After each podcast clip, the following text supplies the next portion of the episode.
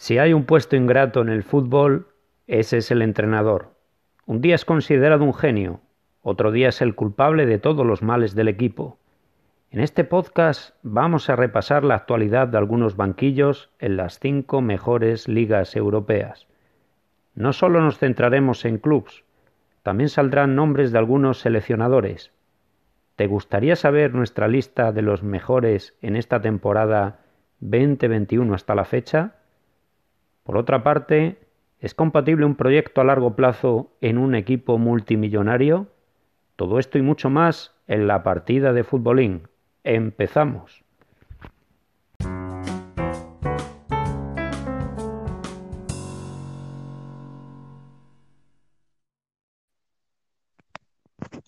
Hola Víctor. Hola Javi, ¿qué tal? Bien, fenomenal por aquí. ¿Y tú? Bien, todo bien. Feliz de, de otro podcast más. Sí, Y exacto. verdad, ya, ya llevamos un buen puñado. Y bien, y bien. Y el tema de hoy interesante. Banquillos calientes. Banquillos calientes, eso es. Bueno, antes de empezar, siempre te pregunto, que a la gente le interesa el tiempo. El ¿Sigue el tiempo, sí, sí, sí, sí. Aquí no hemos cambiado a la primavera, en absoluto. Eh, Llueve, nieva, frío, lo de viento. win, lo de Winter is Coming se lo toman al pie de la letra, ¿no? Y Sí, sí. Eh, así es. Sí, sí. Así que prefiero hablar de, otros. Aunque, aunque, aunque hace unos días vi una buena, un buen chapuzón ahí de agua, ¿no? En Madrid. Sí, sí, sí, cayó, cayó una buena. Pero bueno, Sí, aquí, bueno, como toda primavera, pues días con sol, lloviendo otros días, bueno, pero bueno, la media sí. 18 grados, o sea, está bien. Bien, bien. ¿Has Así visto que partidos de Champions? sí, me falta, tengo que reconocer, no he visto nada del, del partido de ayer que se jugó el Dortmund City, Sí, pero la ida de los cuatro y, y la vuelta de tres sí, sí lo he visto. Eh, grandes eliminatorias. Sobre sí, ¿cuál todo, destacaría? eh, la del París-Bayern, Sí, eh, no, eh, partidos raros, o sea, muy bonitos, de mucho ataque y raros, porque, en, por ejemplo, en el partido en Múnich eh, se mereció ganar por mucho el, el Bayern y ganó el París, y en la vuelta al revés. Sí, sí. Una gran eliminatoria. Lo que pasa que el resultado no, no reflejaba el, el- el juego, ¿no? que se había visto. Entonces, bueno, es verdad que cualquiera se merecían pasar los dos, ¿no? Sí, Brindaron un buen espectáculo. se notó la baja de Lewandowski en el, en el Bayern. Mucho, mucho. Gnabry también, eh, León Goretzka. Sí. Luego la eliminatoria del Oporto-Chelsea, muy bueno, yo creo que lo controló muy bien el Chelsea. Hmm. Luego Real Madrid-Liverpool, justo yo creo que hay que pasar al Real Madrid, más sobre todo por el partido de ida. Y el City, bueno, vi la ida que, que metió en el minuto 90, pero me falta eso, ver la vuelta para poder, poder. Sí, sí, yo lo que he podido ver de- del partido de ayer en Dortmund, eh, no se puso nervioso el, Manchester City, a pesar de comenzar el partido perdiendo, pero ah, tuvo la posesión de balón, atacó y así hasta que pues, eh, pudo empatar y, después incluso ya voltear el, el resultado, ¿no? Así que con bastante solvencia. Y por cierto, Haaland está en sequía, ¿eh? Lleva un montón de partidos sin marcar. Sí. Decían que no había estado tanto tiempo, ¿no? Sin, sin marcar. Eh, que está en la élite, ahora, ¿no? ahora curiosamente que su representante está de gira europea, eh, buscando ahí Equipo.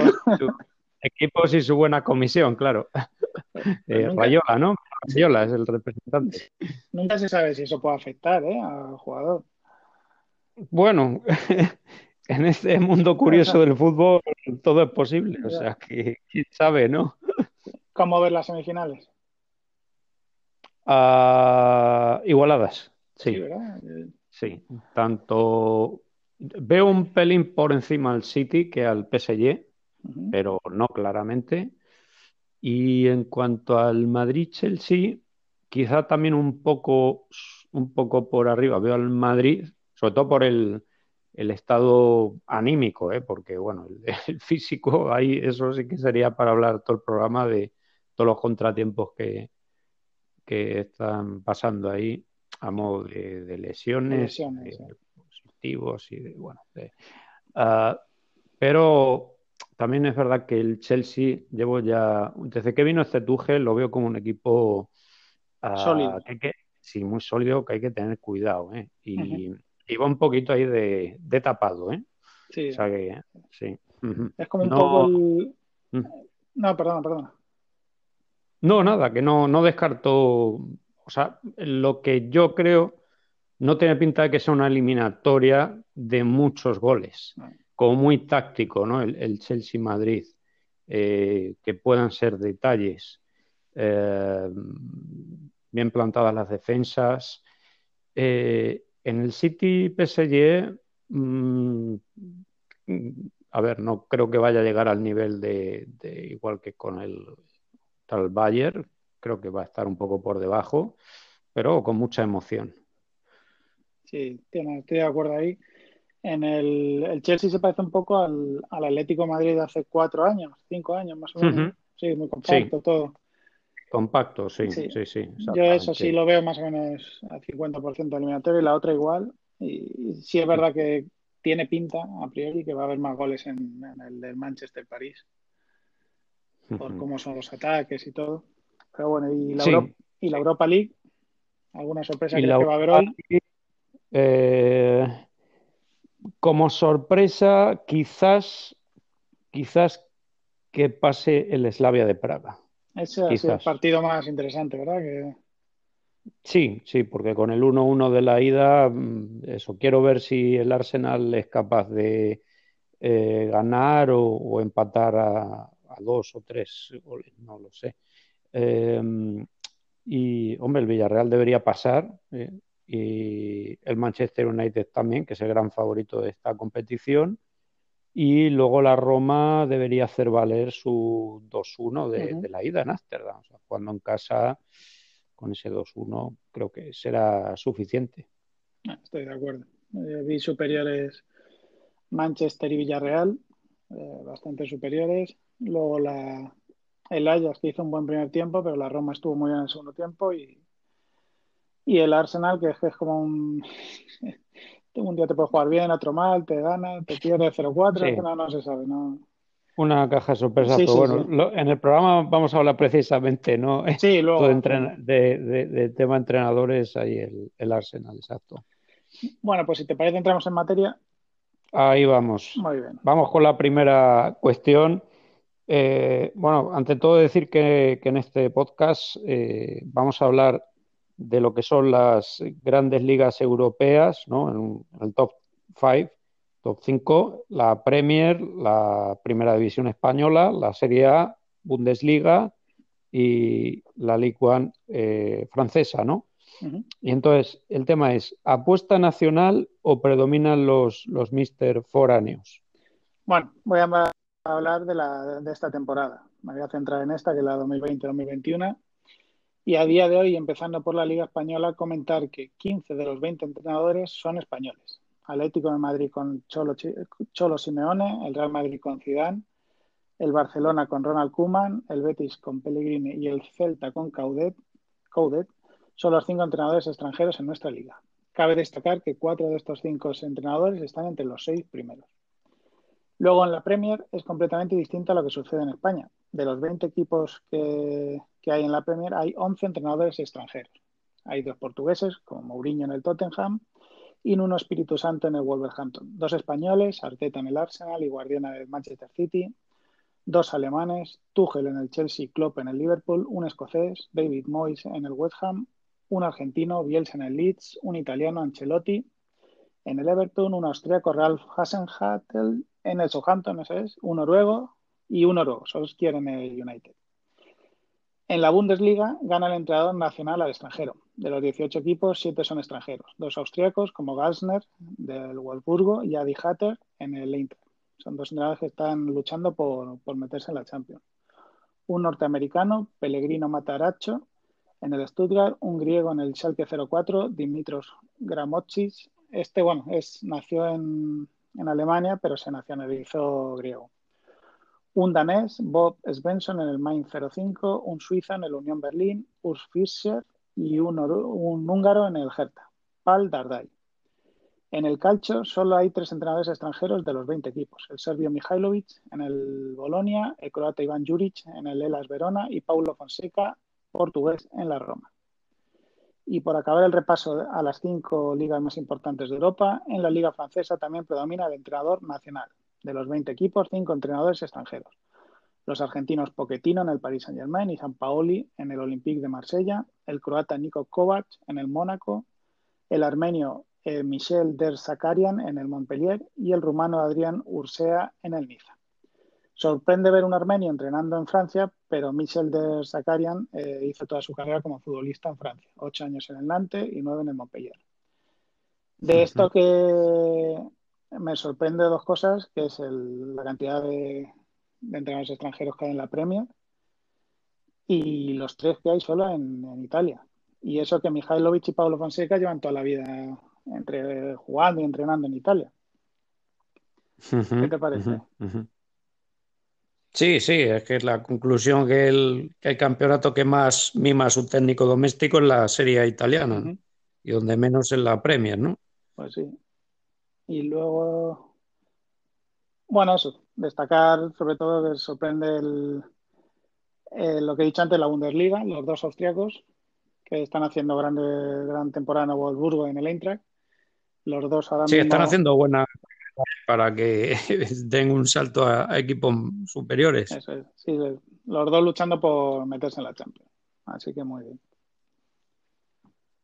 Sí, eh, muy bien, buenos estos datos. Eh, sí, yo lo que he anotado aquí es un poco el, repaso a lo que ha, sido la evolución en los últimos años en la Liga Española, ¿no? En cuanto dabas el dato de 15 nacionales y, 5 extranjeros, bueno, más o menos por ahí se ha mantenido el, las últimas ligas, ¿no? Por ejemplo, la 2016-2017 fueron 14 españoles y 6 extranjeros, eh, de ellos 4 argentinos, un uruguayo y un francés. Esto lo estoy tomando de dato lo que era al comienzo de la temporada, porque evidentemente luego hubo relevos, ¿no? Hubo despidos y, y cambió de algún modo la, la, situación, ¿no? Pero ya digo cómo comenzaba la temporada. En la 2017-2018 eran 16 eh, españoles y 4 extranjeros, 3 argentinos y un, francés. En la 2018-2019, 15 españoles, 5 extranjeros, todos argentinos. Eh, Leo Franco, Antonio Mohamed, Eduardo Berizzo, Simeone y Mauricio Pellegrino. Y además estuvo Santiago Solari entre las jornadas 11 a 27, tras la destitución de Lopetegui y antes de la vuelta de Sisú y en la 2019-2020 17 eh, españoles y tres, únicamente tres extranjeros, dos argentinos y un francés. Por lo tanto, en los últimos años, en lo que se refiere al torneo de la regularidad en España, la cifra de entrenadores nacionales ha rondado entre 14 y 17 de los 20 banquillos totales que hay. Una fuerte apuesta por lo que hay en casa. Así, ¿Algo que añadir, Víctor? Sí, así viendo, hablando de los dos clubes más importantes de España, de Real Madrid y Barcelona, en el Real Madrid la apuesta nacional no, yo creo que desde Vicente el Bosque, ¿no? No, ha salido bien. Y Barcelona, bueno, yo creo que mejor con Guardiola, Luis Enrique y Valverde. Eso es. Aunque bueno, Valverde se le recordará por las Copa Europa, pero bueno, ganó ligas y, y Copa del Rey, pero en el Madrid, mm. así recordando, Benítez, eh, Lopetegui no han triunfado. O no se les ha dejado. incluso, incluso, sin haber entrenado como Camacho. Pero vamos, ese dato es curioso. Sí, ahí está, ahí está. Bueno, ¿y qué opinas eh, que los eh, entrenadores españoles, eh, ¿cómo, lo ves tú? Si están mejor valorados en, ligas extranjeras que en España. en mi opinión, el entrenador español está valorado tanto en España como en el extranjero muy bien. los datos que he dado antes, fijándonos en esta temporada, demuestra que el, que al entrenador español se le, se le valora en nuestro país. En el extranjero tiene muy buen cartel. En casi todas las ligas europeas importantes en estos últimos 20 años, eh, por ejemplo, de las 8 o 9 ligas más importantes, ha habido un entrenador español. A bote pronto, los Guardiola, Benítez, Emery, Luis Enrique. Y en ligas más pequeñas como la griega, eh, donde estuvo, por ejemplo, Michel en el Olympiacos. No sé si te acordarás, ganó un, Michel ganó una liga y casi elimina al Manchester United en su buena época. Sí, eh, casi pasan a cuartos en la Champions. Eso es y Manolo Jiménez, que hizo campeón después de muchos años en la década de Atenas. Eh, en Chipre, por ejemplo, el segundo entrenador de Emery en el Villarreal es jugador de la Real Imanoli Diáquez. Eh, estuvo tres años entrenando en el Laika Larnaca. Así recuerdo también Oscar, que jugó en el Barcelona y luego entrenó al Celta, también estuvo allí. En la sí, en Chipre. En la turca, aunque no triunfó, pero estuvo Vicente del Bosque luego creo fue de segundo Guti en el Besiktas.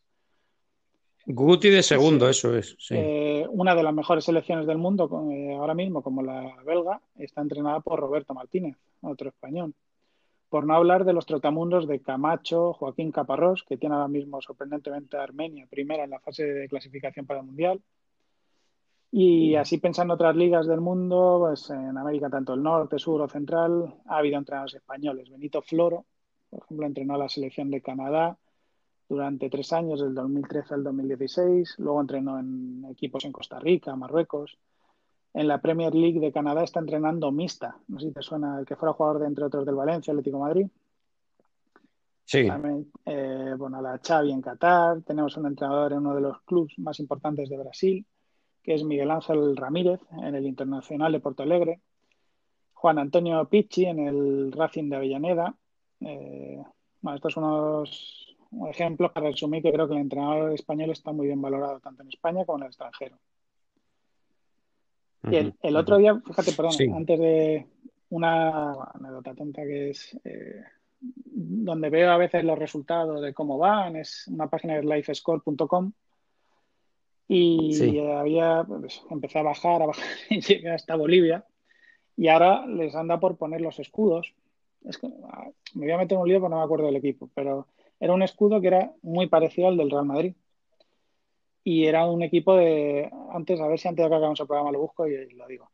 Era un equipo de primero, o sea, de primera división de Bolivia. Y lo miré y justo coincidió que mire qué equipo es este, lo empecé a buscar y, y entrenador es español también, que también no me acuerdo mucho el nombre, pero me ha venido ahora esa anécdota mientras hacía esto bueno, ¿tú tienes otros o te acuerdas de otros? Sí, ahí por la, pues sí, por la, por la página esta, ¿no? De, que además está muy bien, ¿no? Del Flash Score o mis marcadores, ¿no? Que es donde te van apareciendo ahí todos los resultados del día. Puedes ver a tiempo real, quién va marcando y, y vienen los escudos. Exactamente. Entonces, eh, sí, Sí me suena, sí, ahí de, Bolivia, ¿no? Estabas diciendo ahí. Creo que es el, no sé qué, Sucre. Pero luego lo busco y lo digo antes de... Luego lo, miras ahí, que estamos ahí con la todos. Eh, de esto... De decir que coincido contigo, ¿no? la buena valoración que hay, desempeño del míster español, ¿no? Tanto en casa como fuera, ¿no? Y, y bueno, eh, sí, por añadir un poco más, estuve mirando ahí en algunas páginas web y, es, fuerte, ¿no? La presencia de, técnicos ahí españoles de fuera. Eh, entonces, eh, bueno, voy a dar aquí una, un pequeño repaso. Y bueno, pues tenemos Pizzi, que lo habías comentado, ¿verdad? O sea, tenemos ahí representación en la primera brasileña, en Inglaterra dos en Premier y dos en Championship también, em, la Superliga griega, Serie B italiana también, eh, la Liga Profesional Saudí, donde está Carlos Inarejos, de 36 años. Eh, también tenemos en, el, eh, en Qatar Sabi, en la Liga NOS de Portugal, en el Marítimo de Funchal, Carlos Velázquez, también Paco Ayestarán en el Tondela, que Paco Ayestarán me suena, estuvo alguna vez de interino en el Valencia, ¿no? Sí. En la primera de Bélgica, en la Jupiler, eh, también tenemos algún representante ahí, sí. Miguel Ángel Lotina, Miguel Ángel Lotina en el Shimizu chino, también por ahí aparecieron nombres en la liga japonesa, liga ecuatoriana, eh, selecciones, como bien has dicho, ¿no? En la de Bélgica, la de Armenia, en la de Dinamarca, sub-21, Albert Capellas. Eh, también tenemos en Qatar a Félix Sánchez, vamos, que en todos los continentes prácticamente buscando de lo más exótico, eh, Pepe Murcia en Túnez, José Ribeiro en el Inter Turku finlandés, Manolo Márquez en el Hyderabad de la Superliga India, también allí Juan Ferrando dirigiendo al Goa, Oscar Bruzón está en Bangladesh, Pablo Franco en Kuwait, Oriol Moedano en el Angkor Tiger camboyano, Tony Hernández en Ruanda, Alejandro Pantoja en Malta. Oh. no es poco, ¿eh? Para tirar para donde estás tú, en Polonia estuvo Vaquero, ¿no? José Mari Vaquero. Eh, sí. sí, lo hizo bastante bien en el Lech Poznan, exactamente. No recuerdo en Liga, pero al menos en la, Europa League, eh, buena actuación, ¿eh? Se quedaron por ahí octavos o incluso cuartos, ¿eh? Por ahí llegaron. Y ahora me ha venido así Clemente, ¿no? Que entrenó a, a Camerún, ¿no? A la selección de Camerún, ¿puede ser? Clemente estuvo en Camerún y si no recuerdo mal, yo creo que también estuvo en Serbia. En Serbia, eso es. Camacho en Gabón, ¿no? Y luego creo que Caparrós fue el que estuvo en Marruecos o uno de estos, o Túnez. Bueno, no sé.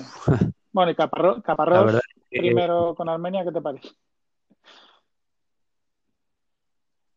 Pues me parece alucinante, ¿no? Sí, sí, cuatro partidos, ha empezado. Sí, sí, sí, nada, muy bien. Hombre, va a ser complicado eh, incluso que, juegue el playoff. bueno, creo que ganaron a Rumanía y, a Islandia o algo así, o sea que... Sí, sí. Ganaron el primer partido en Liechtenstein, eh, segundo a Islandia y el tercero a Rumanía, remontando. Iban perdiendo 1-2 y, remontaron en los últimos minutos. Entonces, que, saquen nueve puntos ahí en, eh, ¿sabes? En pocos días wow, eh, es, prácticamente casi hacer los puntos que hacían casi en toda una fase clasificatoria. Y cuidado que es verdad que Armenia, hombre, mirando así de las elecciones que hay, no es de las peores. O sea, es una selección que, bueno, que gana algunos partidos, que, va evolucionando, ¿no? Se puede decir. Pero sí, sí, bravo el, trabajo de Caparrós. contra el equipo boliviano, es el Club Real Potosí, de la ciudad de Potosí. Y el entrenador español es Carlos Fonseca. Así, quien quiera. Ah, Potosí. Club Real Potosí. Mm. Muy bien. Pues seguimos ahí, sí. ¿Dónde se trabaja mejor? Y en qué ligas gran parte de los clubes son mataderos en términos deportivos. ¿Algún club en el que fijarnos como modelo de confianza al entrenador y en el lado opuesto donde la rotación del míster sea espectacular? si me llegas a hacer esta pregunta hace 10, 15 años, sin duda te diría que es la liga inglesa.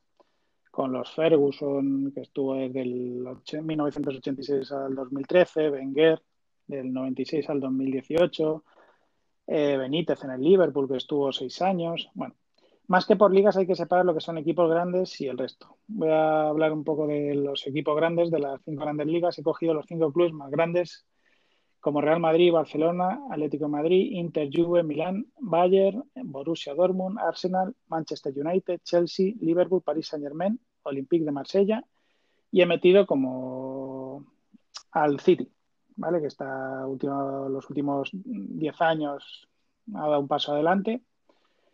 Bueno, si hay un equipo por encima del resto a la hora de modelo, de confianza, es el Atlético de Madrid. El Cholo Simeone en esta temporada 2020-2021 hace 10 años en el banquillo de los colchoneros. De los otros grandes, ninguno se aproxima a esa cifra en la actualidad. Para que veamos la estabilidad de este equipo, desde el 2000 hasta la llegada de Simeone pasaron por el banquillo 12 entrenadores. Por ejemplo, ¿cuál crees que es el entrenador que más tiempo ha estado en el Barcelona en los últimos 20-21 años, Javi? Uh, no lo sé. Te pillo, perdón. Es eh, Rijkaard, ¿vale? sí. que estuvo desde la ah. 2003 hasta la 2008. El Barcelona ha tenido 13 entrenadores en los últimos 20-21 años. Por cerrar la Liga Española, el Real Madrid, 16 entrenadores en los últimos 22 años. Parece que consideran ahora un poco de tranquilidad. Dos temporadas y media y ahora una y media. Y esta en la que estamos hace su quinta temporada, en suma, ¿vale? Destacar los tres años de Mourinho y los dos de Carlo Ancelotti. Parece que el Milán está despertando después de unos años muy malos. En los últimos 20 años, 12 entrenadores han pasado por el banquillo rosonero. Destacan los ocho años de Ancelotti a principios de los 2000. Pero desde el 2009, que se fue Carlo, han pasado 11 entrenadores en 12 años. Ahora está Stefano Pioli, que está intentando clasificar al Milán para la Champions después de bastantes años de ausencia para un club de esta categoría. 19 entrenadores desde el 2000 ha tenido el Inter. ¿Qué te parece, Javi? ¿Poco, mucho? Salvaje. Siendo Roberto Mancini el que más tiempo ha estado, cuatro temporadas, desde el 2004 hasta el 2008. Parece que ahora hay con problemas. Han encontrado un entrenador que les va a hacer campeón de la Serie A después de 10 años, Antonio Conte. ¿Crees que puede seguir Antonio Conte? Pues el año pasado, bueno, a principio de esta temporada estuvo a punto de dejarlo. Uh, muy, es muy exigente. Es un entrenador, es muy exigente con los jugadores, con él mismo y no se casa con nadie, exactamente. También con el club y como hay algo que no le guste, si él exige a algunos jugadores o les traen de los que no quiere, eh, se rebota muchísimo, ¿no? Entonces, eso puede ser insostenible en el tiempo, no hay varias discrepancias. Y luego, aparte, pues claro, vemos también que Conte, eh, con lo bueno que es, pero, pero va saltando, ¿no? De, de un club a otro. Eh, entonces, eh, no sé. ¿no? Es como Conte, no. Mourinho, son este capelo, entrenadores que no sé, exigen tanto que a lo mejor tienen fecha de caducidad siempre. O sea que es muy difícil que estén a lo mejor más de 3, 4 años en un, en un club. Puede ser. Sí. Sí. Bueno, en sí. la Juve, 12 entrenadores en los últimos 20 años. Parece que en este club, además de porque ganan casi todas las ligas, dejan hacer proyectos medio largos. Cinco años estuvo Allegri y ahora está y tres Conte. Ahora este año parece que va a perder la liga y se duda de la continuidad de Pirlo, que luego más tarde hablaremos. Mm. Eh, pero, ¿qué te parece la lo de Allegri, que estuvo cinco años? Javi. Uh, es, pues. Lo, lo, hizo muy bien, ¿eh? O sea, hombre. faltó el, el, salto para la, ganar la Champions, pero llegó a dos finales, creo recordar. Sí, a ver, primero que arriesgaron con él, porque no venía tampoco con, con el mejor currículum posible, ¿no? Eh, y entonces, pues bueno, yo creo que sí hizo los deberes, pero pendiente ahí la, en la, en la Champions, ¿no? Que ahí se le, definitivamente se le atraganta a la, la vecchia señora eh, esa competición. Pero sí, yo creo que yo creo que hay que dejar trabajar. De todas formas, sí. luego de esto vamos a hablar un poco más, ¿no? Eh, pero sí, no, dentro de que a mí no es un entrenador a mí que me emocione, eh, Massimiliano Allegri, pero sí me pareció correcto, ¿no? Bueno, en la Premier, en el Arsenal y el Manchester United hay un antes y un después de las salidas de Arsene Wenger y Sir Alex Ferguson. El Arsenal parece que no levanta cabeza y ha tenido tres entrenadores en los últimos tres años.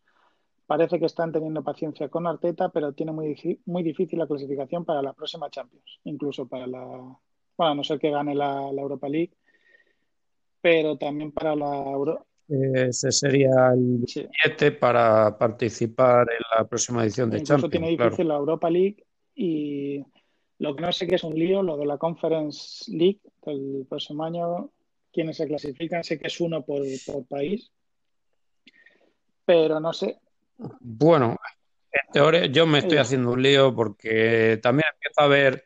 Eh, me parece que incluso la, la, liga polaca aquí, al menos esto de viendo esta página de mis marcadores, veo que sí, que el, el campeón va a la previa de la Champions, pero luego, por lo que me ha parecido ver, dan otros dos puestos y salta ahí como la Conference League. esta. En las grandes ligas eh, creo que va una.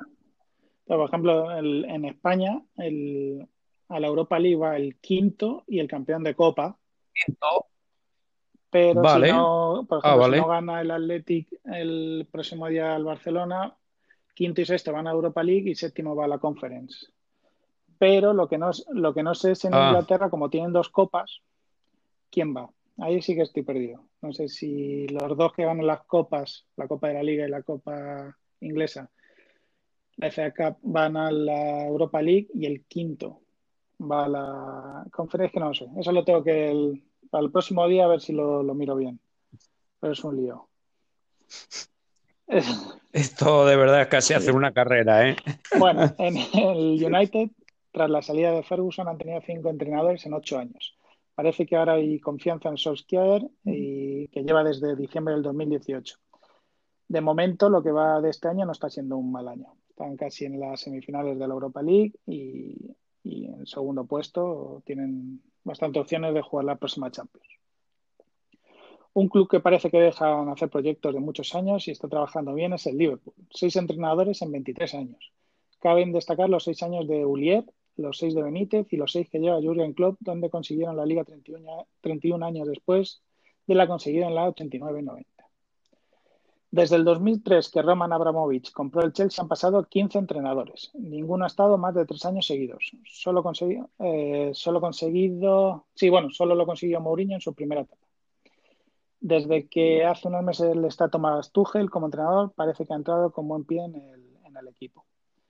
Y por último, en, en, la Premier, el Manchester City. Desde el 2008, eh, que un grupo de Emiratos Árabes compró el club, y al igual que el Liverpool, parece que es un club donde dejan trabajar. Han pasado cinco entrenadores por el banquillo.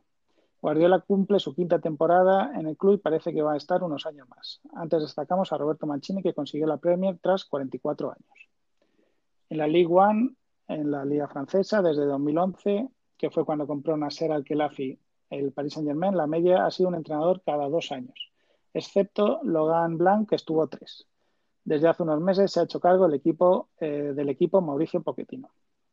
He puesto al Marsella entre los equipos grandes porque tiene una Champions, pero lleva muchísimo tiempo fuera de esta terna de, de los considerados equipos grandes. Para que se vea que es un club inestable, vemos como en los últimos 20 años han pasado 24 entrenadores.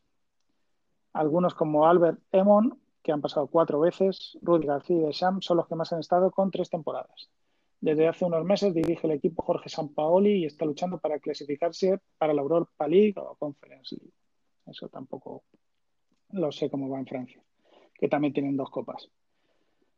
Bueno, 14 entrenadores en los últimos 20 años ha tenido el Bayern de Múnich, repitiendo tres veces Jupp Heynckes. Parece que desde la llegada de Hans-Dieter Flick hay un poco de estabilidad en el club. Hasta ayer que leí que Mataos dijo que, Flick se iba. O sea que esto que he escrito, que lo escribí hace dos días, no, no, parece que no, va a ser realidad. ¿Tú lo habías oído, Javi? Lo de mm. Flick que, no, eh, no va a seguir. A ver, viendo el partido de Champions, eh, comentaron del roce con Sally Hamichi, director deportivo, ¿no? sobre todo por los fichajes, porque él pedía, le trajeron, por ejemplo, a Marroca y Odriozola, Marroca este año, Odriozola en diciembre pasado, y no los quería y él quería, entre otros, a Dodo, que está en el Shakhtar, pero no, no se lo trajeron. Y parece que no, que, están a la gresca últimamente. Bueno, por su parte, el hmm. Borussia Dortmund ha tenido 12 entrenadores en estos últimos 21 años, destacando los 7 que estuvo Jurgen Klopp. Ahora hay un entrenador interino, Edin Terzic, hasta la llegada del entrenador del Borussia Mönchengladbach en junio, Marco Rose. Así que... Y Está confirmada la llegada de este entrenador a Porque encima los hinchas del Borussia Mönchengladbach no se lo han tomado bien y le están todo el día poniendo en las redes cosas y tal. no me ha sentado muy bien. Sí. Poco ahí boicoteando, ¿no? Al pobre hombre. lo cierto es que el Mönchengladbach lleva tres meses muy flojos, ¿eh? Los, los Fallen, conocidos como los Potros, a seis de la Europa League y a 13 de la Champions, ¿eh? y jugaron en febrero, creo recordáis cuando quedaron eliminados. La eliminatoria está con el City. En, Alemania no sé si te parece muy común el, anunciar entrenadores muchos meses antes, aunque estén, tengan otros... O pasó, ¿te acuerdas con Guardiola cuando Henkens estaba entrenando al, al Bayern? Pero lo mismo pasa con jugadores, ¿eh? Pues, luchando por la liga con el Leipzig, que se diga ya que Upamecano el año que viene juega en el Bayern, no que lo, hacen muy natural eso. No sé si es bueno. No sé si es bueno sí, lo hacen natural. Yo lo pongo en duda también, ¿no? Eh, tampoco es bueno que, eh, que, eso se convierta en un, en un culebrón, ¿no? Es decir, que, a ver, por ejemplo, esto del caso Ramos, ¿no? Que ya aburre el tema, ¿no? Pues, oye, ya, yo qué sé, que, dejen claras las posturas y se sepa ya sigue o se va y punto. Pero bueno, si no, es difícil también gestionar desde la posición ahí del jugador o de, la entidad. Yo no sé si es la cultura, lo, que sea, pero sí, en España es verdad que hay mucho secretismo en eso. el fichaje siempre hasta, hasta que no acaba. Pero, por ejemplo, siempre es muy difícil ver muy difícil. ¿eh? O sea, ahora sí se ha visto con Marco Llorente, que fichajes del Atleti al Madrid, del Madrid al Barcelona. En Italia es más natural que pasen del Inter a la Juve, de la Juve al Milán. Y entrenadores también. Sí, sí, eso es muy corriente. Exactamente. Hombre, también te digo que a mí me gusta siempre que cuando terminan los campeonatos, ¿no? Luego el, ah, el, periodo ahí de fichajes, hombre, que haya algo, ¿no? Porque si no, muy, muy soso. Hay el famoso calchomercato y, y claro, eso es apasionante, sí. Sí, sí, sí, si no, ¿qué hacemos? sí. Eh, bueno, sí quiero añadir algo, o sea, de lo que has estado tú diciendo, ¿no? Eh, a mí me anima a emitir una valoración negativa al Chelsea, ¿eh? porque no es ninguna exageración decir que una de las apuestas de libras más frecuentes es cuánto tiempo va a permanecer en su puesto el, entrenador del conjunto Blue. es, así de claro, ¿no? que hay como muchas dudas, ¿no? Ha llegado este ahora, venga, a ver cuánto, cuánto tiempo ¿no? permanecerá en su puesto.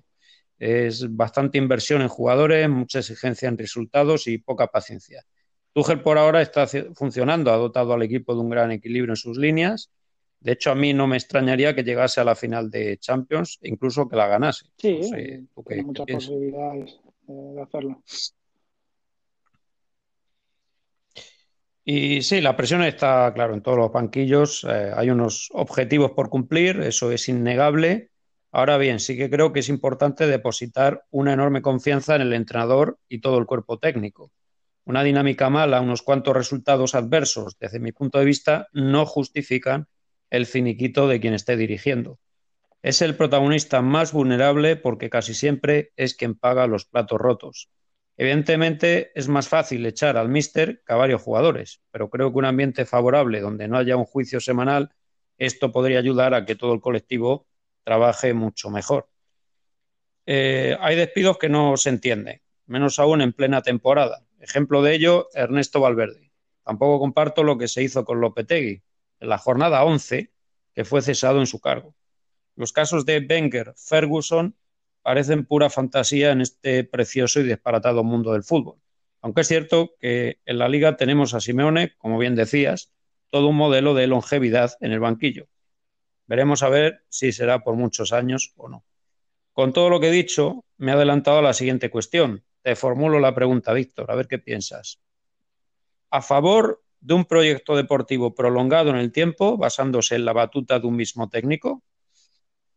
Siempre, siempre a favor. Pero claro, en, estos tiempos es, muy difícil. en equipos grandes se exigen títulos inmediatos y cuando esos títulos no valen, eh, exigen más. Mm. Quiero decir, está visto que ganar la liga no vale para, para estos equipos. Mira los ejemplos de, de la Juventus o del Paris Saint Germain o incluso hablamos del Chelsea. El Paris Saint Germain, que no es un equipo que ganara antes de que viniera el Kelafi y ganara muchas ligas, pero ahora lleva cinco o seis seguidas se le exige la Champions, no consigue la Champions eh, y cambian de entrenador. Eh, les dejan eso, dos, tres años. Y la Juve ya, pues lo mismo. Se le exige ganar la Champions y no, no, no lo consiguen y cambian a Allegri, cambian a, el año pasado fue Sarri, ¿no? Que ganó la liga, pero le... Sarri, sí. Bueno, creo que es más fácil en equipos medios pequeños. Me voy a centrar en nuestra liga y poner dos ejemplos claros de proyectos largos y muy bien trabajados. El de Leibar y el del Getafe, Mendilíbar y Bordalás. Creo que llevan seis años, seis, siete años y están haciendo un trabajo espectacular.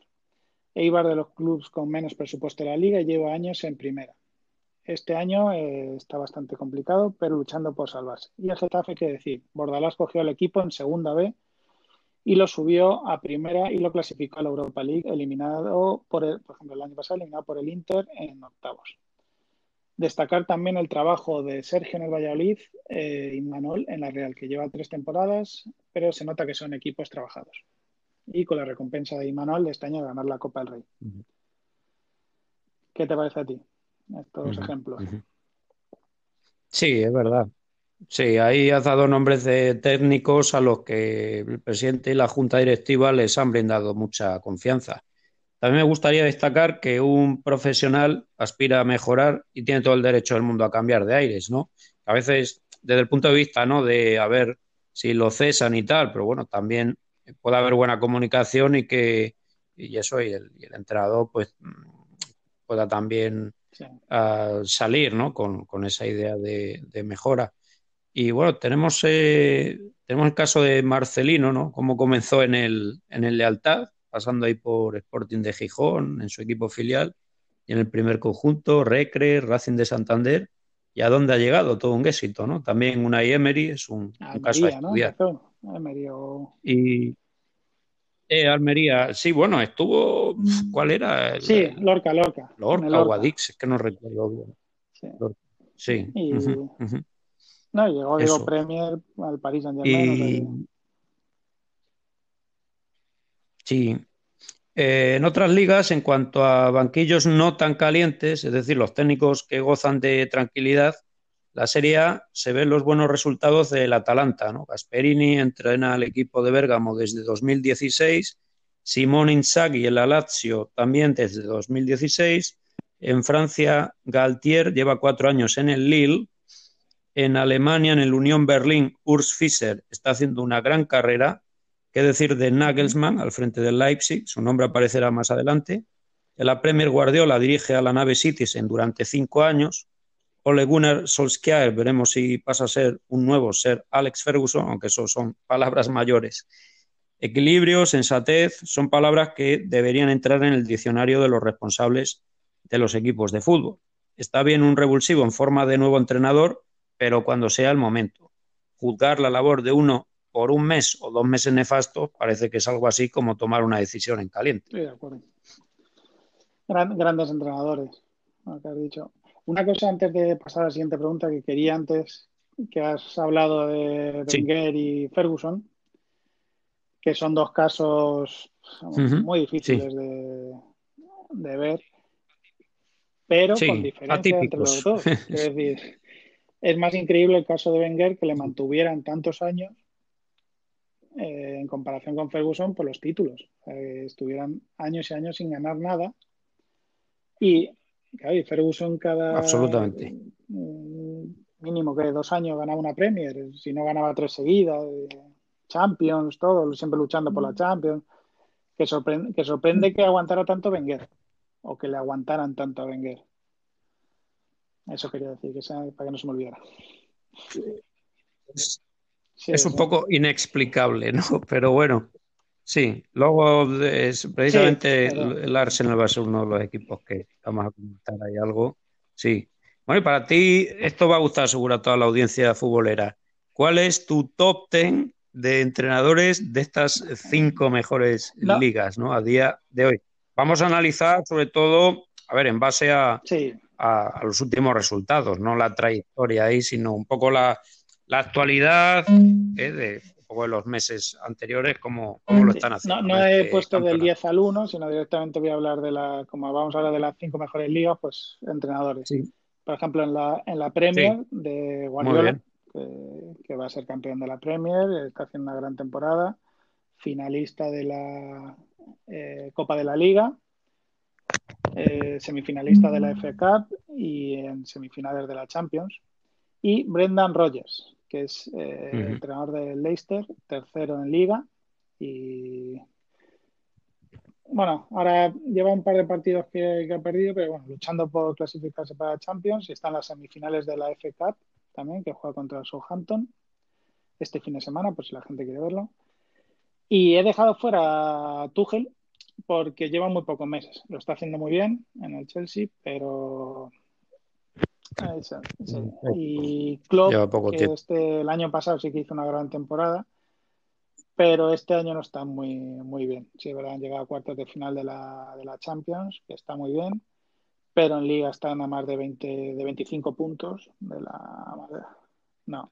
Sí, no es suficiente, desde luego, para, para probar. Mm. Y destacar eh, también a Bielsa, eh, que tiene noveno al Leeds después de ascenderlo este año. Y David Moyes, que está luchando con su West Ham por entrar en Champions. Van cuartos, ahí están molestando al Chelsea y al Liverpool que quieren conseguir esa cuarta plaza. Ya lo creo. No contaba con ello, pero oye, le está dando más emoción a, a, la Premier. Esos dos. Luego de la Liga Francesa, a Christophe Galtier, que es entrenador del Lille, líder de la Liga Francesa. Y bueno, por delante del tres puntos creo que le saca el Paris Saint Germain. Sí, y no sé si uno más o, también tres, no recuerdo el Mónaco. Eh, quiero destacar a Nico Kovac, que después de algunos años malos del Mónaco lo tiene tercero luchando por meterse en Champions y con posibilidad de ganar la liga. No he metido, sí no ha metido a Pochettino, que ha clasificado a las semifinales al país, porque igual que Tuchel acaba de llegar. Luego, de mm. la liga de la Bundesliga, había puesto a Flick, porque por, sobre todo por el año pasado, bueno, este año han ganado el Mundialito de clubs, mm, eh, tienen muy cerca la, Bundesliga. Es verdad que, están eliminados en Champions, eh, en Copa le eliminó el Kiel, y la, la Copa, la Pocal eh, cayó con el Kiel, eh, sí. Sobre todo por lo del año pasado que hizo. Y el joven Julian Nagelsmann, que es entrenador del Leipzig y destinado a entrenar a un grande en un futuro muy cercano. Se habla, ahora que ayer leí lo de Mataus, que Lothar Mataus, que dijo que Flick no iba a seguir, que el sustituto, uno de los en el top 2, 3 que están es Julian Nagelsmann para el Bayern. También, bueno, se yo se ¿te acuerdas de Zidane? Se oía también que para el Real Madrid. bueno, lo que he dicho, que está destinado a, entrenar a un, club muy grande. Sí. a un club en grande, Italia he destacado a Antonio Conte, que muy cerca de conseguir el título para el Inter 10 años después, y a Gasperini, que lleva años poniendo al Atalanta a un nivel muy alto está luchando por meterse en Champions otra vez este año. Van, creo que van cuartos, pero ya llevan varios años ganando, eh, o sea, ganando a equipos como Nacho, Roma, eh, Milán, Inter. O sea, eh, eso es. Un equipo muy respetado ahora en la. Que no, que no está a nivel ni económico Ni, ni, de historia de esos que, que he nombrado.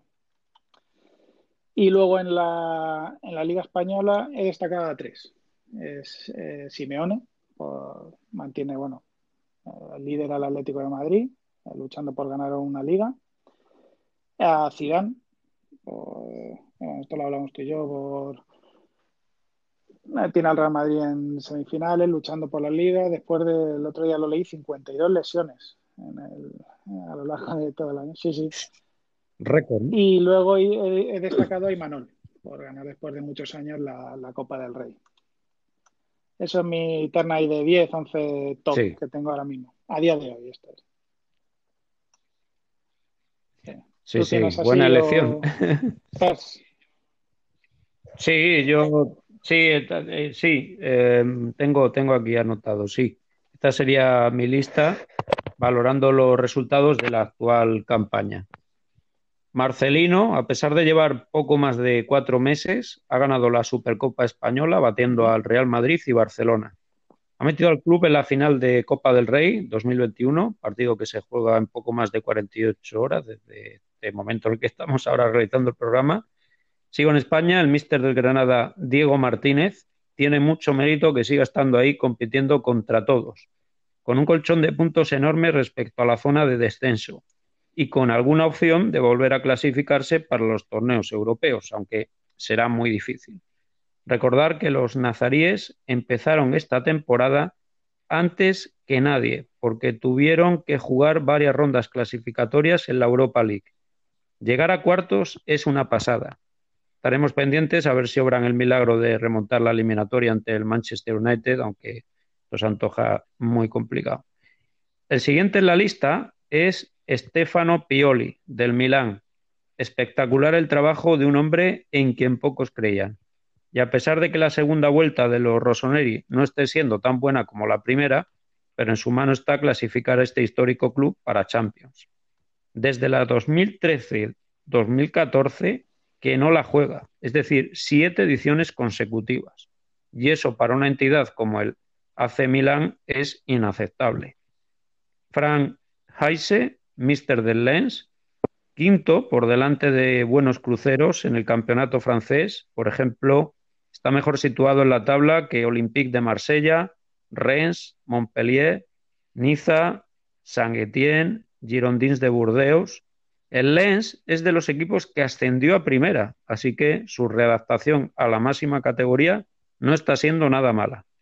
De la Premier seleccionó a David Moyes, al frente del West Ham, excelente su trabajo, y a Pep Guardiola, se va a llevar el torneo doméstico y la Champions con bastantes posibilidades. Estoy ansioso por ver el enfrentamiento contra el Paris Saint-Germain. Eh, sí, este sábado, ¿no? Es cuando juegan una Sí, de las semifinales de la FA Cup, ¿no? Creo que contra el Chelsea, eso es. Luego el 25, la final de la Copa de la Liga contra el Tottenham, sí. O sea que tienen ahí un sí. mes intenso contra el Tottenham de su gran amigo Mourinho. Ahora, ¿eh? no se llevan mal ahora, ¿eh? Desde que están en la Premier los dos, no, no es lo mismo cuando estuvieron aquí. Bueno, oye, mira, ahora que han abierto ya los bares por ahí en Inglaterra, pueden quedar, ¿no? Ahí a tomarse no. una buena pinta, muy Se- bien. digo que, he visto hasta que se piropean entre los dos, o sea que está la cosa, está la cosa tranquila. ¡Guau! Madre mía, Sí. lo que hace también la edad, ¿no? Pone tiernos. Y en cuanto a la Bundesliga, aunque me tienta incluir al míster del Unión Berlín, Urs Fischer, me decanto por dos austriacos. Oliver Glasner, el del Wolfsburgo, salvo que Atome jugará la Champions eh, para la próxima edición, ¿no? 2021-22, y también el entrenador del Eintracht de Frankfurt, Adi eh, Hütter. También el club de la ciudad financiera tiene muchas papeletas de participar desde septiembre en la lucha por la orejona. Y por completar esta lista, Galtier del Lille y Lopetegui del Sevilla. Muy buenos entrenadores. Digo que sabía que ibas a meter a los dos, por eso metí yo a otros dos en la Bundesliga. A los dos austriacos. Así que Ah. eh, estaba viendo ahora que el- le sacan siete puntos, ¿no? Al Borussia Dortmund, creo. Ocho, ¿no? Siete o ocho, Eh, u ocho. que tiene muchas posibilidades y, sí. eh, y lo del Dortmund sería un fracaso, ¿eh? Sí, porque Sí. mm, gordo. Es verdad que no ha habido estabilidad este año, ¿eh? Ahí con el cambio ahí en el banquillo. Ah, no sé, y luego eso, eh, Haaland es que está ahora Sí, sí. Mira, Irreconocible, quedan, quedan seis no sé. partidos y tiene 46 puntos el Borussia Dortmund, 53 el Eintracht y 54 el Wolfsburgo. O sea, 7. Vale, 46, 7 y 53 8. a 7 del entonces. Eintracht y 8 del Wolfsburgo. Sí, son 34 jornadas ahí en la Bundesliga. Pues lo tiene bastante complicado y o bastante bien los otros dos. No sé el calendario, tampoco hemos repasado ahí, pero ya se puede poner ahí bien las pilas y claro, dependiendo de fallos de, pues los otros equipos. Dentro de tres jornadas hay un Wolfsburgo Borussia Dortmund.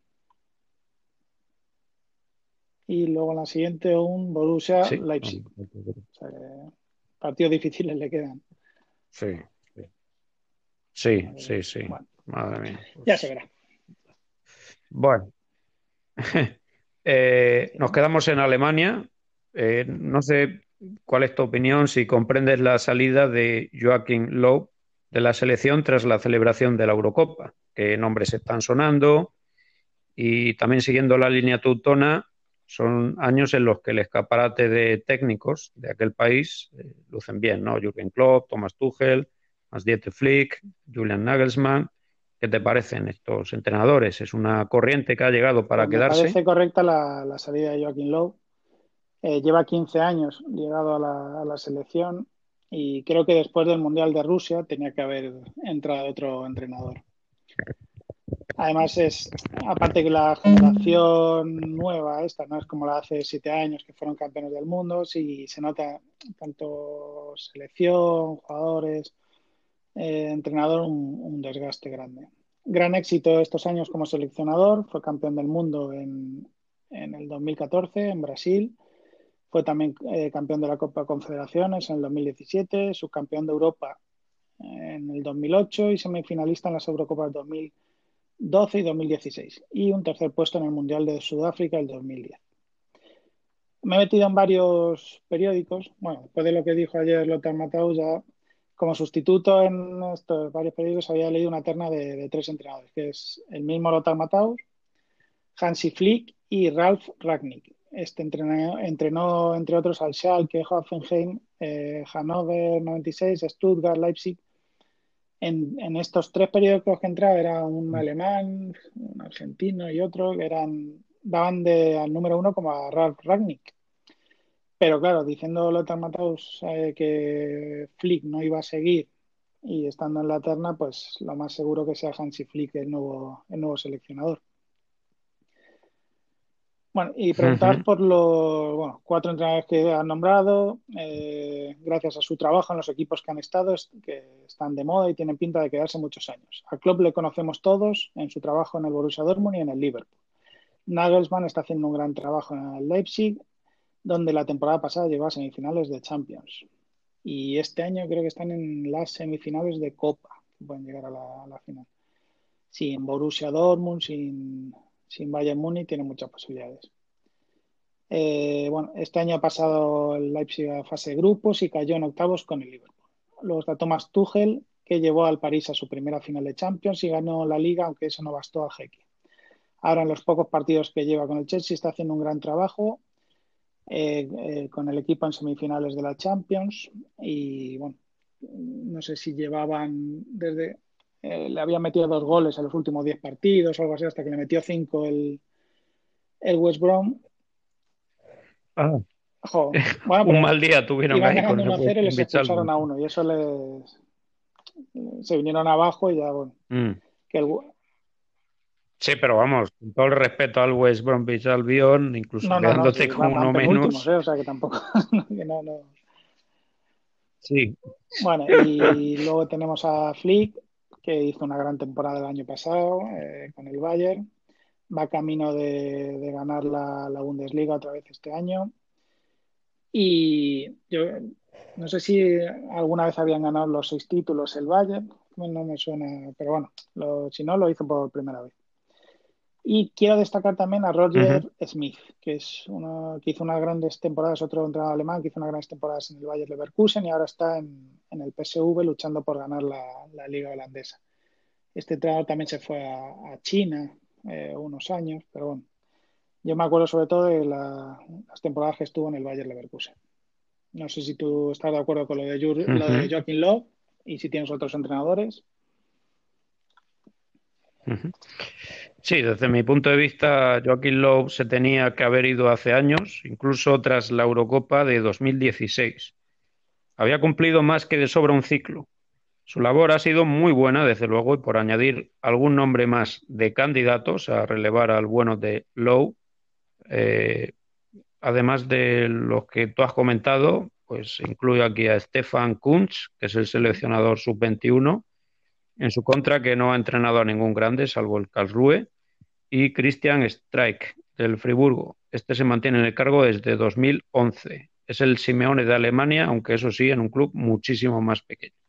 vamos, lo normal es que sea. Por lo que he leído, lo, que dijo lo Tamataus y tal, tiene mucha pinta que sea. Sí, sí, bueno, aquí.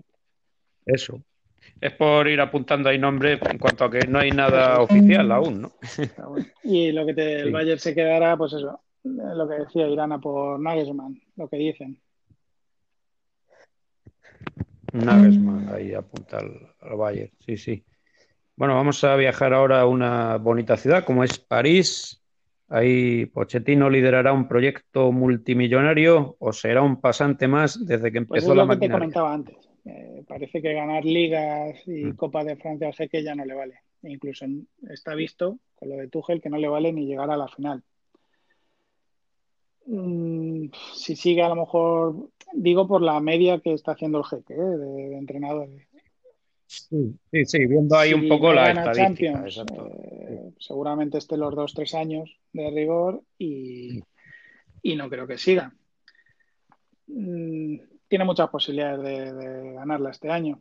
Eh, no lo sé. Pero vamos, según lo que veo, que es eso, los, los, anteriores, pues a los Ancelotti, ¿Quién más estuvo? Emery, ¿no? También ganó la liga.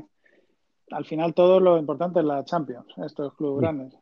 Así que yo creo que si gana la Champions... Sí, sí, Emery, Ancelotti, este, el francés también, lo en Blanc. Eh, eh, lo que le importa es que la Champions. Si a lo mejor lo consiguen este año, el próximo, pues a lo mejor sí, sí Pochettino sí, sí aguanta más. Sí, ahí lo... Sí. No está Exacto, sí. Hombre, para mí, para mí Pochettino es, eh, sí es el entrenador ideal para el PSG, mientras no se demuestre lo contrario. Es un hombre bien ligado al club parisino, recordando que jugó allí entre los años 2001 y 2003. Además, su experiencia es un grado en los banquillos. En el Tottenham, desde luego, su aportación fue más que notable. Pero sí es verdad que eh, PSG es una plaza muy exigente y como no levante una Champions esta temporada o la siguiente, lo va a tener difícil continuar, eso es verdad. A menos que la filosofía del jeque cambie y apueste por proyectos más a medio largo plazo. Pero en fin, para esto, no sé, quizá este hombre. Eh, bueno, a lo mejor con la edad, como les pasa ahí a Guardiola y a Mourinho, ¿no? que se encariñan y todo ahí. A lo mejor este le da. Eh, eh, venga, venga, no voy a cortar la cabeza del entrenador. vamos a aguantar cinco añitos. Venga. Pero, por ejemplo, tiene, eh, tiene muy parecido, creo yo, un poco al estilo con el club de hombre de club de, de Ancelotti.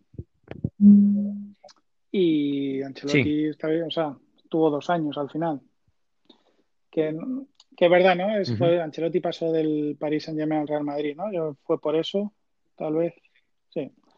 Pero que no sé, que es por lo, que has dicho tú, por la historia que tiene Pochettino, sí parece que, sea el entrenador para un proyecto largo.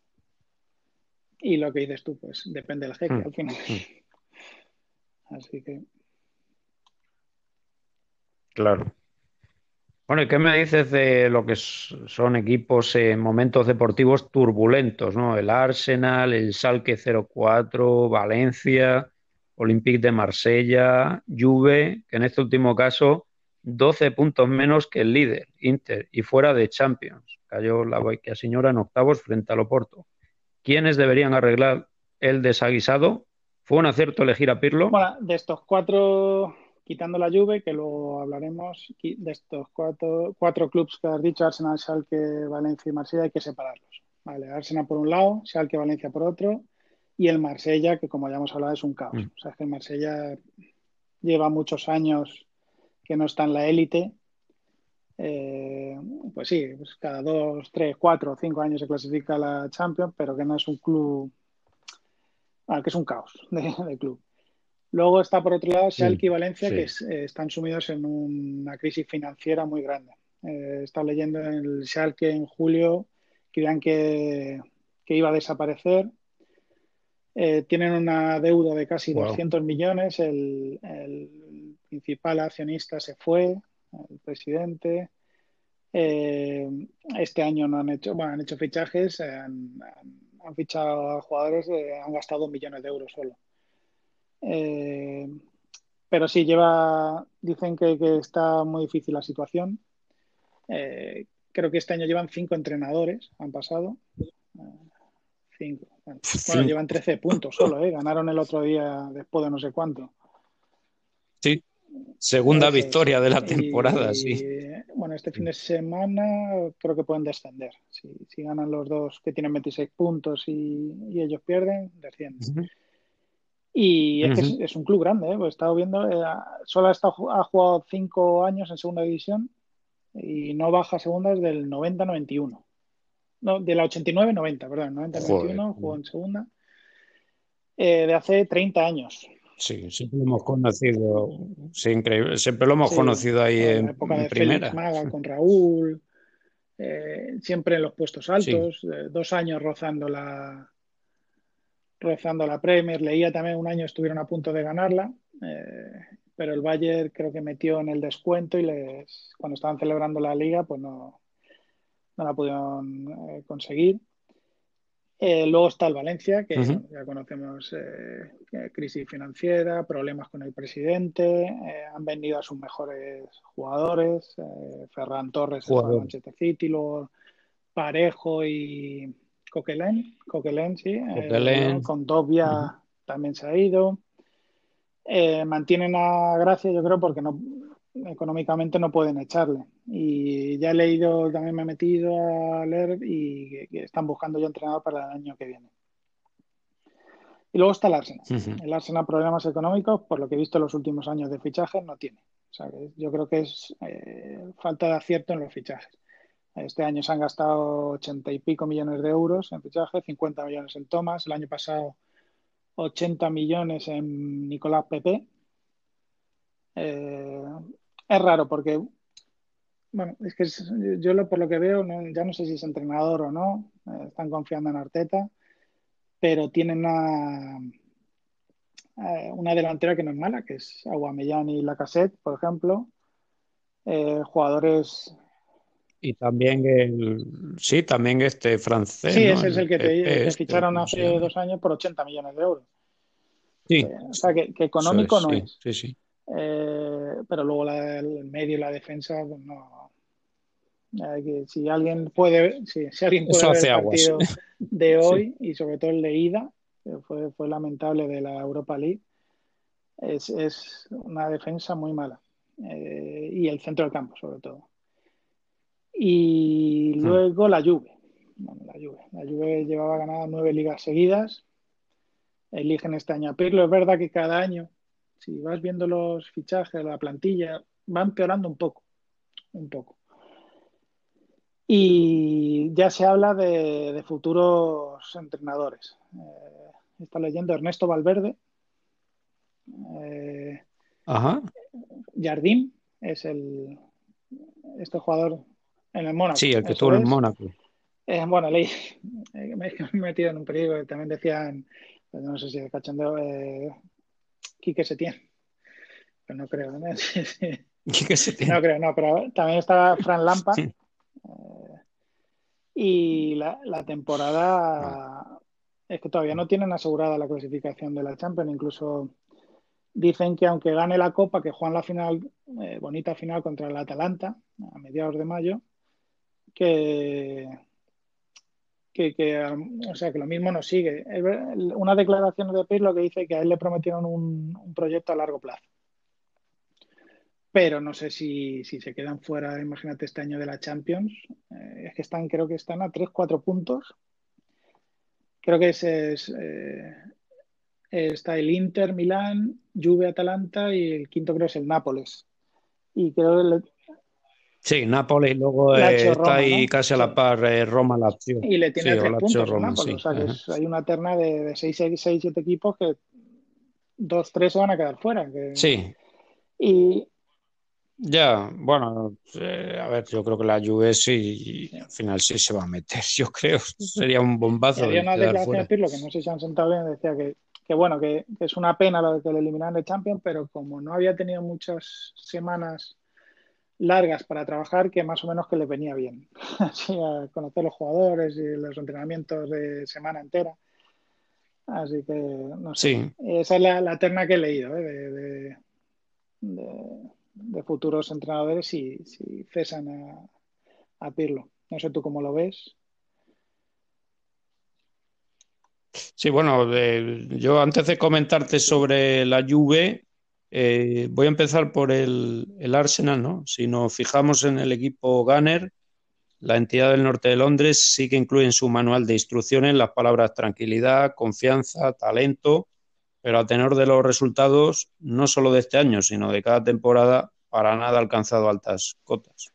Lo primero que tendrían que verse allí es qué metas tienen y si desean con fervor ganar algo, tener ambición.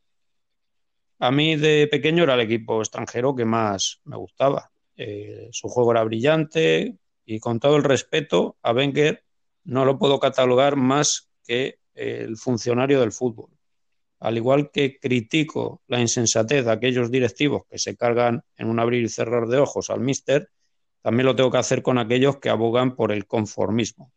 El Arsenal tiene dinero, sin embargo, no dan con la clave. Por mucho que eliminen al Slavia de Praga en la Europa League y luego a Villarreal o Dinamo de Sagre, e incluso en la final saliese victorioso, creo que el nivel de autocrítica tendría que ser mucho más grande. Si Arteta es el apropiado para conducir esa nave, eh, no sabría qué, decir. O sea, eh, ya digo que es un club muy, muy particular, ¿no? Los resultados lo dirán, pero lo primero, en mi opinión, sería la mentalidad, que pasa a ser ganadora, ¿no? Por supuesto, apoyada en buenos jugadores y un excelente director deportivo.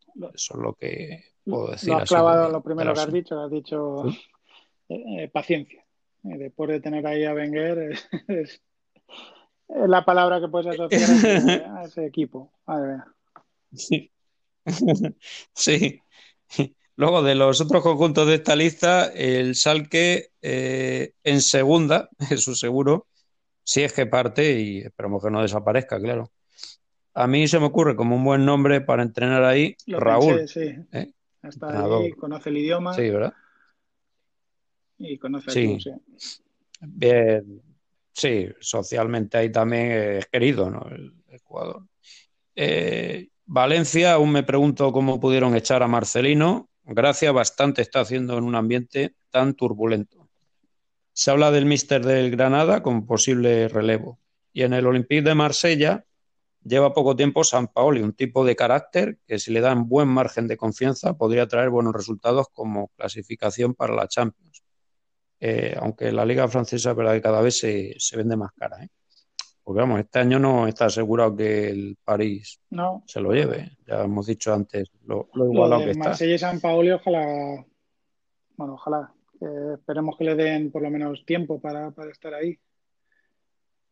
Porque, madre mía. sí, sí. estaba leyendo, cuando he puesto, era, creo que he dicho 24 en 20 años, entrenadores. Pero es que ahora ibas leyendo la lista y es que, es que no dura nada. Pero bueno. No, claro, es que sí, vamos, que el 24, el que, el que aguanta ahí, sí, un, año ya se puede dar por contento. yo no sé si es por lo que has dicho tú, como con el Arsenal, la mentalidad, no sé si ellos tienen todavía la mentalidad de los 90, que son el mejor club de Francia, eh, de los grandes de Europa, y a lo mejor tienen que bajar eso un poco y volver otra vez, no sé. No sé cómo. A ver, eso al final se llama pura nostalgia, ¿no? Pero tienen que ponerse al día y, bueno, saber que cada vez hay más, más complicado ganar un, campeonato ahí que, oye, hay muy buenos equipos y luego, pues eso, es un ambiente muy caliente ahí, ¿no? Eh, parte de la directiva y pues, los, seguidores tampoco tragan, ¿no? Si, si ahí no, no responden a modo de buenos resultados, pues eh, todo muy mente crispado ahí. Y luego, en cuanto a la Juve, eh, Andrea Pirlo, yo lo tengo ahí muy claro. Error monumental nombrar a este fantástico exjugador como entrenador de los Bianconeri. Y el porqué muy sencillo. Nula experiencia en los banquillos.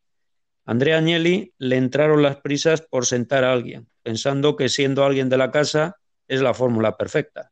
Puede que Pirlo vaya a ser un fantástico mister, ¿eh? no digo que no, pero para mí se precipitaron. Los rumores apuntan a la vuelta de Massimiliano Allegri, también estos nombres que tú has, has señalado antes. Eh, que, sí, eh, Valverde. Eh, bueno, a mí Alegre tampoco es que me agrade mucho, pero, bueno, como antes dije también, hay que reconocer que ganó hay varios escudetos y, uh, y, y, a la orden de, de este mister toscano fue un rodillo. Una, una pregunta, no sé si lo sabes uh, y te pillo. Eh, ¿Pirlo ha pasado directamente de retirarse a entrenar a la Juve? ¿O estuvo en, los, en la primavera, sí. en el equipo primavera? Diré... Creo que no. Que haya desempeñado muy brevemente, fugazmente alguna labor ahí, imagínate, de cazatalentos o cualquier. Eh, esto, esto quizás, ¿no? Pero, pero en lo que es entrenando directamente, de dar patadas al balón ahí a. Bueno, dar patadas suena un poco mal porque este hombre, la verdad es que era un fantástico eh, su técnica, pero eh, pues sí, no, no lo sé. Y vamos, yo creo que el sueño, el sueño allí en Piemonte es el aterrizaje de Sisu. Eso es verdad. Sí, sí. sí eh, también ¿no? es el que quieren desde hace años. Y también la, se hablaba de la selección francesa para sustituir a Deschamps ahora después de la de la Eurocopa. Pero no, no sé. Pronto, ¿no? Un poco. Sí. Un poco pronto. Sí. Que llamen a Lauren Blanc. Zidane también leí eso, que dice que, que, que siempre, o sea, después del Real Madrid y tal, que no le importaría a la Juventus, que es un club que, que jugó, le tiene mucho cariño. O sea que yo creo que están antes o después destinados a entenderse. Sí, seguramente, eh, tarde o temprano. Bueno, para ir cerrando, esto también va a gustar a, a todo el mundo. Que no todo buen jugador, ¿no? Eso es, eso es, porque tenemos aquí unas listas. Aquí, vamos, yo no he hecho ni ranking ni nada, simplemente he apuntado ahí nombres, lo que es grandes jugadores y que luego ahí en los banquillos, pues también destacando, vale. ¿no? que lo hacen bien en, eh, eh, eh, vamos, en todas las áreas. Digo, no, que yo he puesto aquí ¿perdón? ocho jugadores, ¿vale? Si quieres yo sí. te lo voy... Puse la lista de 100 mejores jugadores de la historia y tal, y entre los que nunca han entrenado, han jugado y siguen activos, pues si quieres voy diciéndole lo comentamos, si te parece. A ver si estás de acuerdo conmigo o no. Vale, pues... Vale, el primero... Dime, dime ahí. Sí. Yo digo que no triunfó. Eh, entre otros. Eh... Ah, pero, o sea, tú, o sea, tú estás empezando con gran jugador, pero todo. mal entrenador. Sí, cogí pues, la lista más o menos por orden de. Ah, vale. De, no, vale. un mix. Vale, yo digo, bueno, sí. eh, Maradona eh, no triunfó. Yo creo entrenó en México, entrenó en Argentina, en la selección. En la selección en 2010, sí. Eh, para sí. mí no, no, triunfó como, como entrenador. No sé a ti qué te parece. Hombre, primero que, claro, desde luego mmm, pocos pensaban que, claro, que, que, que, fuera a rendir al nivel como jugador, ¿no? Con lo sensacional que, fue un, algo indescriptible, ¿no? Como jugador. Y, y, no, sí, muy más que discreto. La palabra discreto se queda hasta, hasta pequeña, ¿no? Lo que, eh, Diego, pues es verdad que ahí no, quizá no, supo, no supo transmitir tampoco lo que era su sabiduría, ¿no? Eh, del fútbol. Y pues ya no, los últimos años que estaba mal, que no sé ni cómo estaba, le dejaban entrenar. Las últimas imágenes, pero bueno. Ya, ya. Estando en, eh, por ahí en, en Asia, en ¿no? Eh, sí. Y luego en, sí, sí. México también ahí. Eh, luego tengo Johan Cruyff. entrenó al Ajax durante tres años y luego estuvo en Barcelona ocho. Para mí sí triunfó. Ganador de la primera Copa Europa para el Barcelona, el creador del famoso Dream Team. Y sí triunfó. ¿Qué te parece a ti?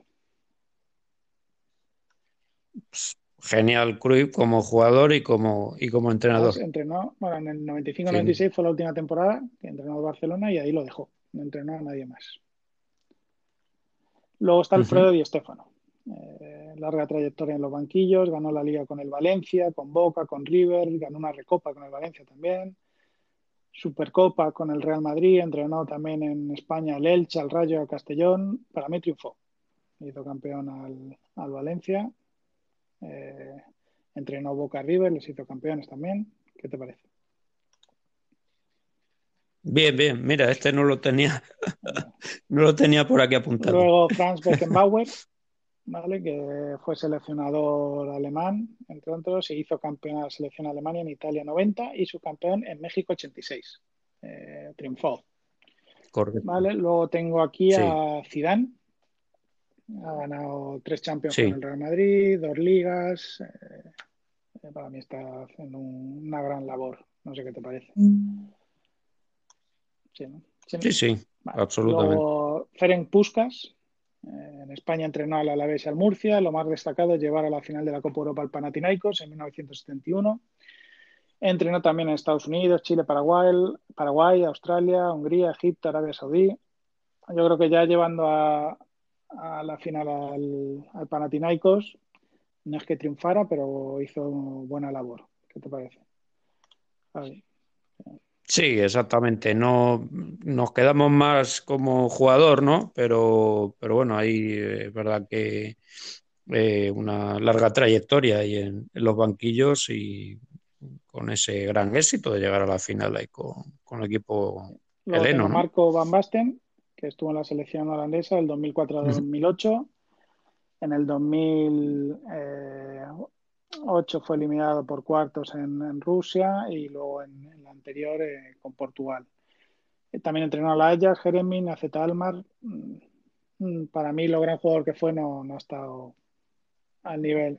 Sí. Con más pena que gloria. En, y por último tengo aquí uno de los eh, grandes jugadores brasileños, Zico que entrenó en Japón, Turquía, Uzbekistán, Rusia, Grecia, Irak, Qatar y la India. Un trotamundos que allá donde, sobre todo en Japón, ¿eh? que lo estuve leyendo, también jugó en Japón, eh, dejó buena, buena imagen.